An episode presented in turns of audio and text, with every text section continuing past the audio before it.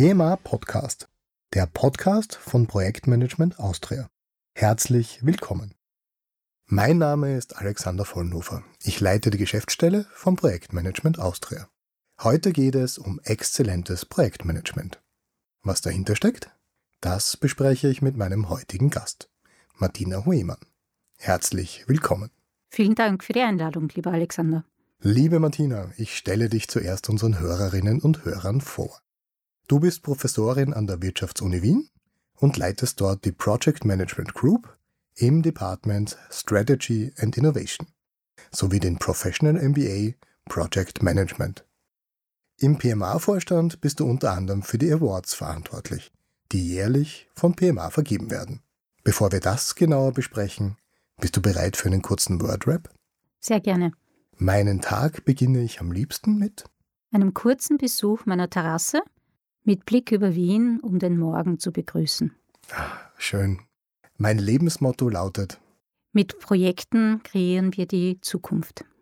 Meine besondere Stärke ist eine neutrale Position zu bewahren. Bemerkenswert. Begeistert hat mich in letzter Zeit ein Besuch des Volkstheaters. Meine letzte berufliche oder private Reise führte mich nach ist eine Weile her auf die wunderschöne Insel Island. Ein erfolgreiches Projekt ist für mich, wenn möglichst viele Stakeholder zufrieden sind und ein nachhaltiger Wert geschaffen werden konnte. Danke, Martina. Damit hast du schon ein wichtiges Stichwort für unser heutiges Thema gebracht. Machen wir gleich einmal Werbung in eigener Sache. Jedes Jahr zeichnet PMA exzellentes Projektmanagement aus. Warum vergibt PMA eigentlich die PMA Awards? Wir wollen exzellente Projekte auf die Bühne bringen und damit tolles Projektmanagement für die Bevölkerung sichtbar machen. Für wen ist diese Auszeichnung denn eigentlich gedacht?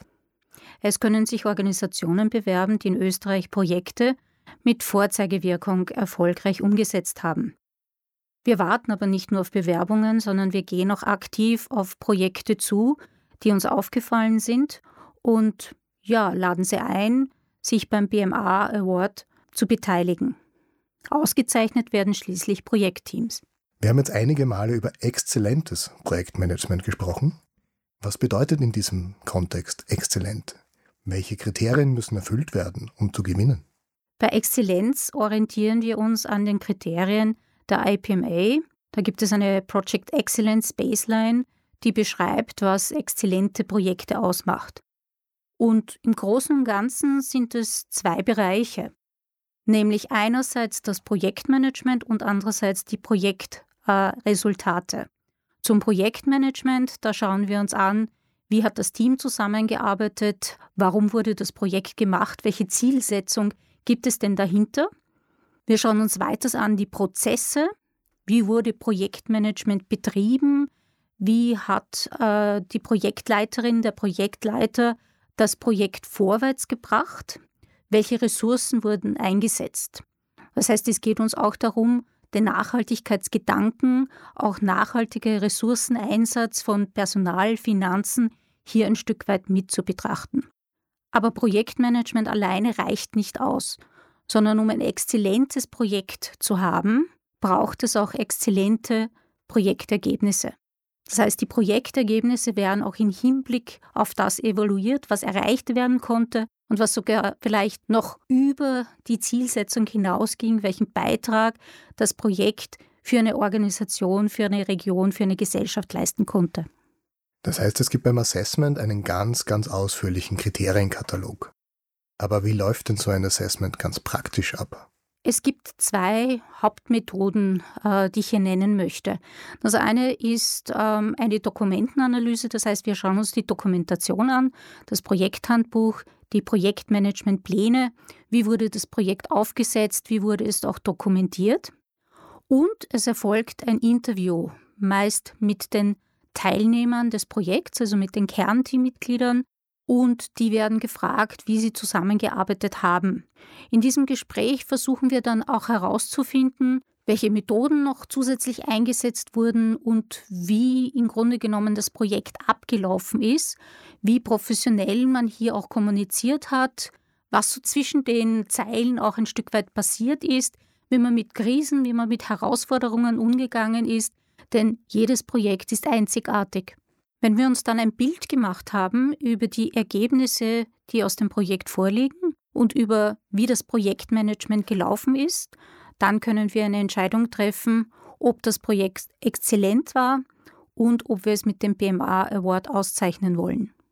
Wenn ich jetzt im Projektteam bin und ich habe nach langer anstrengender Arbeit mein Projekt endlich fertig, warum soll ich mich denn jetzt dann für den PMA Award bewerben?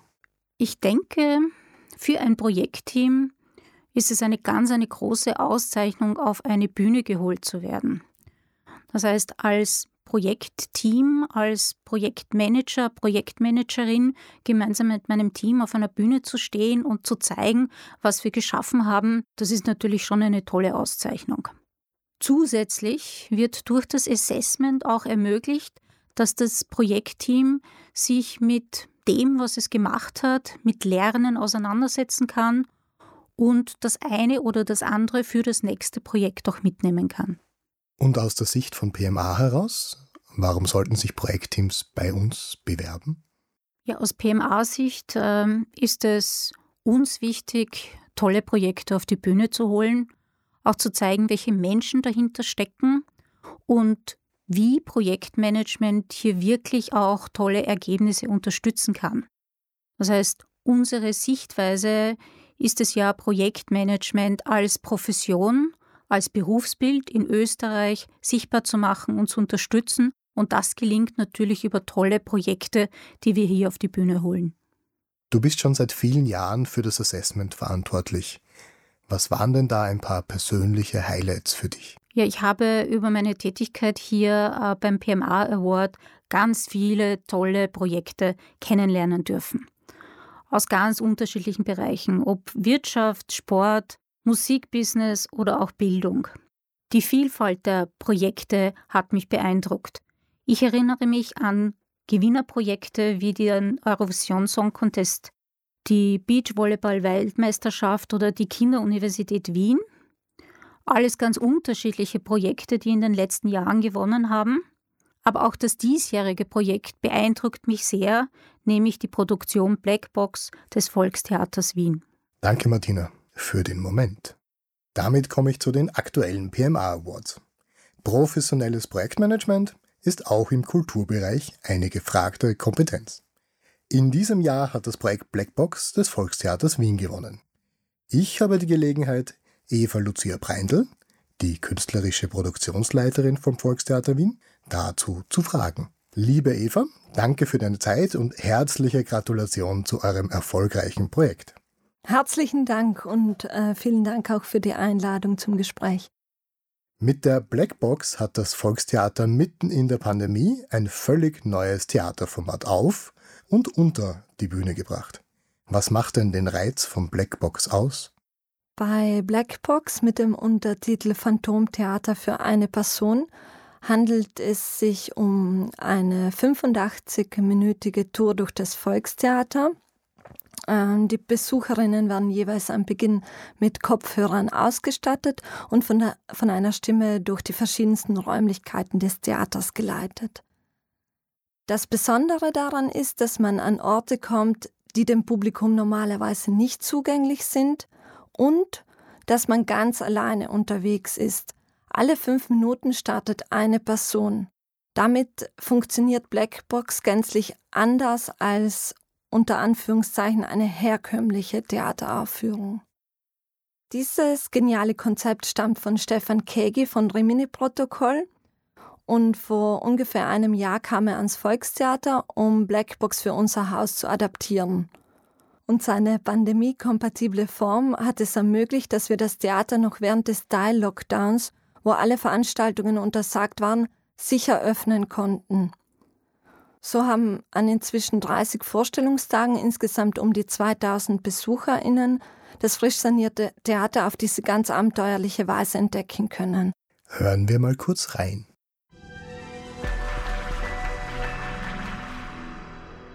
Okay, Kopfhörercheck. Wir beginnen in 30 Sekunden.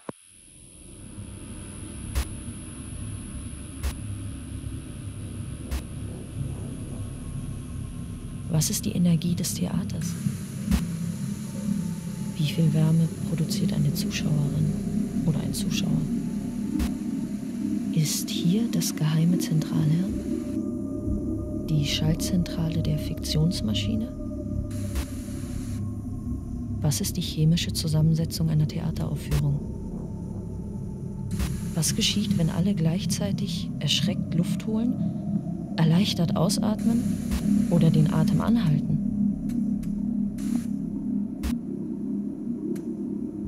Atme ein. Jetzt weiter zur Tür mit dem grünen Punkt. Drei Stufen aufwärts und bereit machen zum Aufdrücken der Tür. Aktion.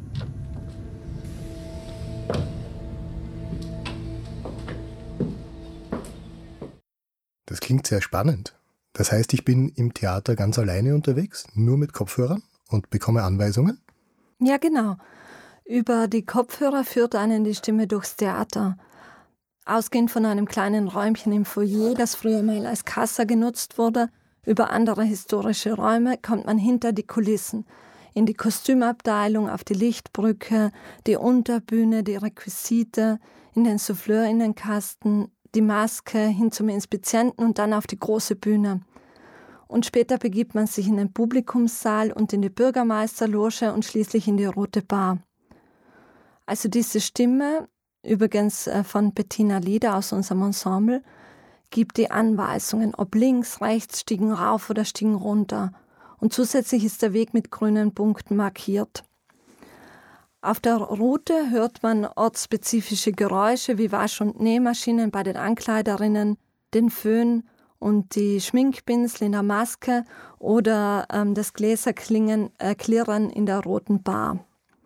Und zudem verfolgt man in jedem Raum Gespräche zwischen internen Mitarbeiterinnen des Volkstheaters und externen Expertinnen, die eben in irgendeiner Weise mit dem Theatergeschehen, mit der Institution Theater oder eben der jeweiligen Abteilung, in der, in der man ihren Stimmen lauscht, zu tun haben. Dann passieren noch perfekt auf die Tonspur abgestimmt diverse Aktionen.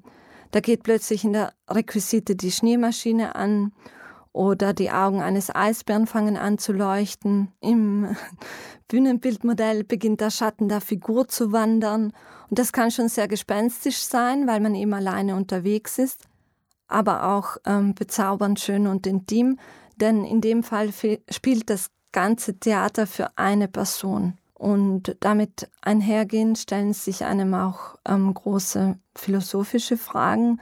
Was bedeutet Gemeinschaft und wie funktioniert gemeinschaftliches Erleben oder wie konstituiert sich Erinnerung?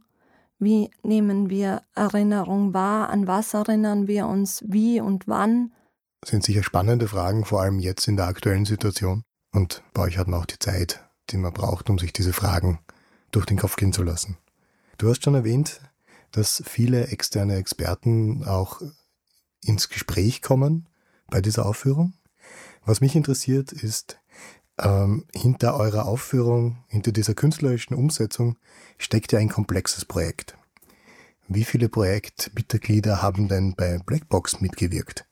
Was waren denn da die verschiedenen Aufgaben, die ihr erfüllen musstet?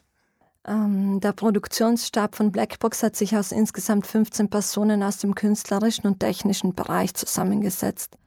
Damit man sich hier ein Bild machen kann, waren da unter anderem dabei äh, Regie, Dramaturgie, Sounddesign, Ton, Audio-Editing, Lichtdesign, Objektbau, Videoschnitt, Bühnenbild, Assistenz, Bühneneinrichtung, Produktionshospitanz etc. Sowie eben zusätzlich die, wie du schon erwähnt hast, die internen und externen Expertinnen. Das waren nochmal um die 30 Personen, die wir für die Gespräche eingeladen haben.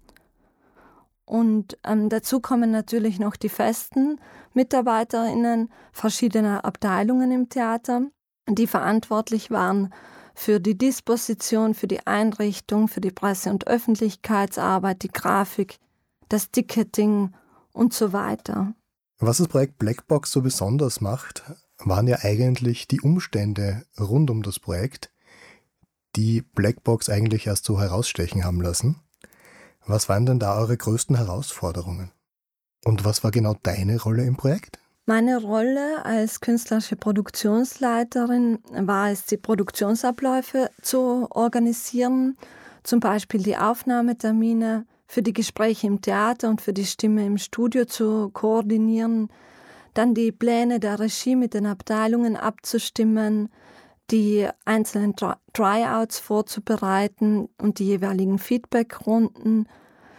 Dann habe ich das Skript betreut und natürlich auch inhaltlich versucht, einen Überblick zu bewahren, zu evaluieren. Denn bei so einem Projekt geht es viel um Details, die man im Auge behalten muss.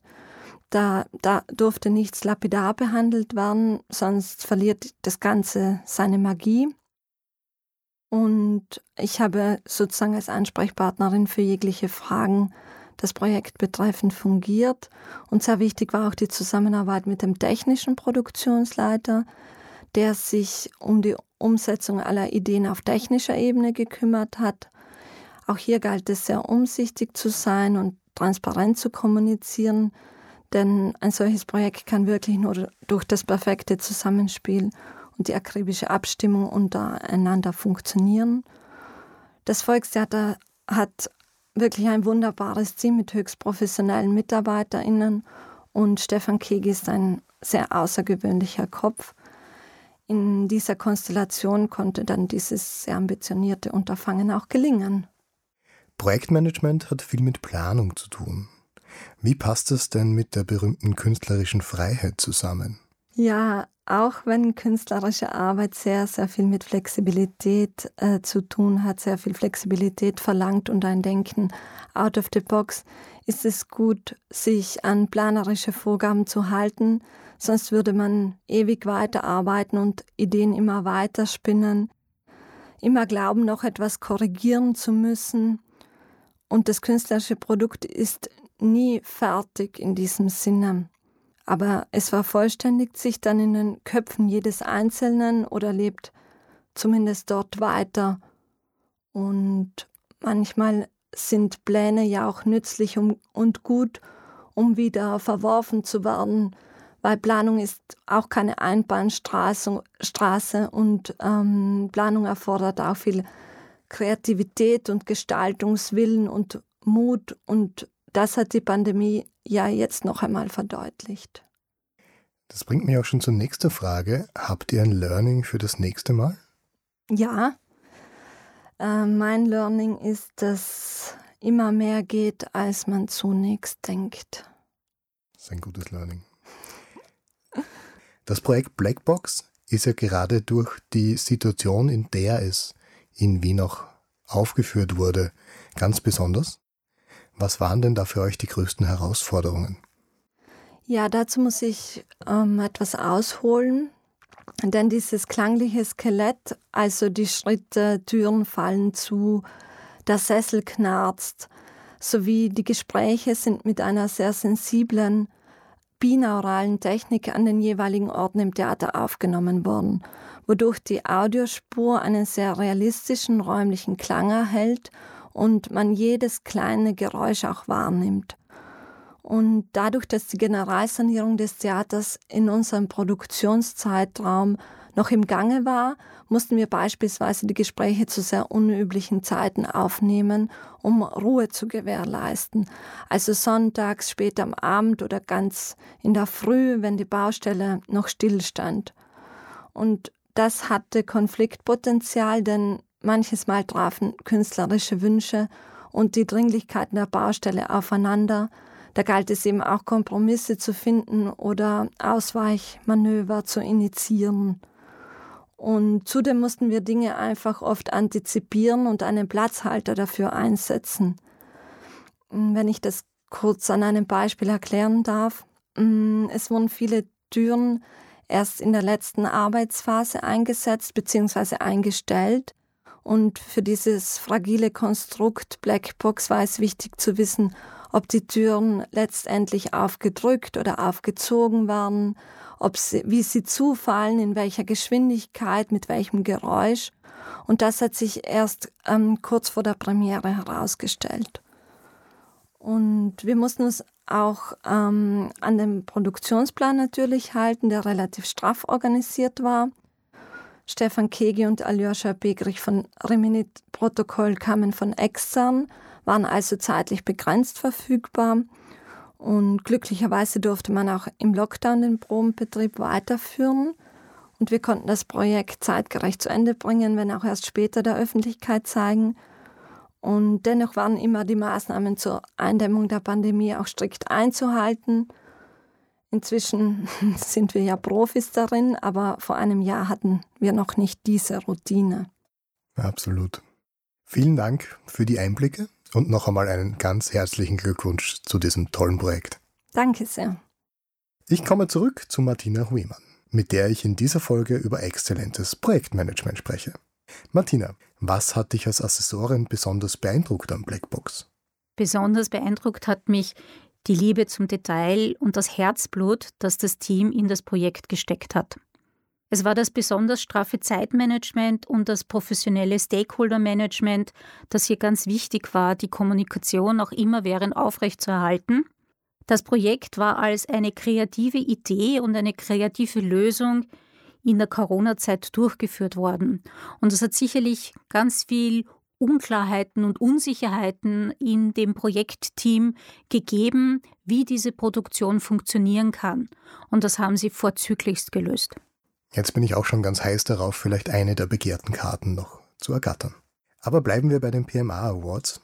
PMA vergibt jedes Jahr ja noch weitere Auszeichnungen. Können wir diese auch unseren Zuhörerinnen und Zuhörern kurz vorstellen? Es gibt zahlreiche Auszeichnungen. Es gibt zum Beispiel die Auszeichnung Project Manager of the Year. Und hier geht es darum, die exzellente Leistung eines Projektmanagers, einer Projektmanagerin vor den Vorhang zu holen.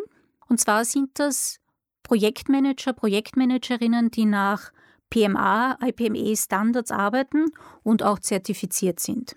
In einem Projekt gibt es auch eine weitere zentrale Rolle, die wichtig ist für den Projekterfolg, und das ist der Projektauftraggeber. Wir haben auch den Project Owner of the Year und so zeichnen wir auch den Projektauftraggeber des Jahres aus. Und das ist gar nicht so einfach, Projektauftraggeber des Jahres zu finden und auf die Bühne stellen zu können. Es ist sicherlich noch immer eine Rolle, wo wir in Österreich ein bisschen Nachholbedarf haben. Mhm. Ja, das ist eine Rolle, die wirklich ausgezeichnet werden muss, wenn sie mal wirklich gut gelebt ist und mit Leben gefüllt wird. PMA engagiert sich ja auch in der Nachwuchsförderung und hat auch dafür eine eigene Auszeichnung. Wir haben den PMA Junior Award. Den haben wir ins Leben gerufen, um Schüler und Schülerinnen und Studierende im Projektmanagement eine Auszeichnung bieten zu können. Da gibt es viele tolle Projekte, die hier passieren, die hier gemacht werden und auch viel, das zum Projektmanagement gelernt wird. Besonders überzeugt bin ich davon, dass wir in unsere Jugend hier investieren müssen. Projektmanagement brauchen wir schon an Schulen und haben wir auch an Schulen. Und bereits junge Schüler im Alter von 16 bis 20 Jahren sollen Projektmanagement lernen das ist ein Skill, den wir für die Zukunft brauchen werden. Vielen Dank, liebe Martina, für deine wertvollen Informationen. Vielleicht können wir auch einige der Zuhörerinnen und Zuhörer anregen, sich für eine der Auszeichnungen zu bewerben. Auf jeden Fall zahlt es sich aus, mehr über die Preisträger und Preisträgerinnen zu erfahren. Alle Informationen dazu gibt es wie gewohnt auf der PMA-Website nachzulesen. Die nächste Folge unseres PMA Podcast gibt es Anfang 2022. Wir werden uns mit dem Thema Projektmanagement in Startups beschäftigen. Als Gast für die nächste Folge konnten wir Lisa Marie Fassel gewinnen. Sie ist ehrenamtliche Startup-Beauftragte der österreichischen Bundesregierung und Gründerin von Female Founders. Freuen Sie sich darauf. Schön, dass Sie uns zugehört haben. Bitte abonnieren Sie den PMA Podcast und empfehlen Sie uns weiter. Alle Informationen dazu finden Sie auf pma.at.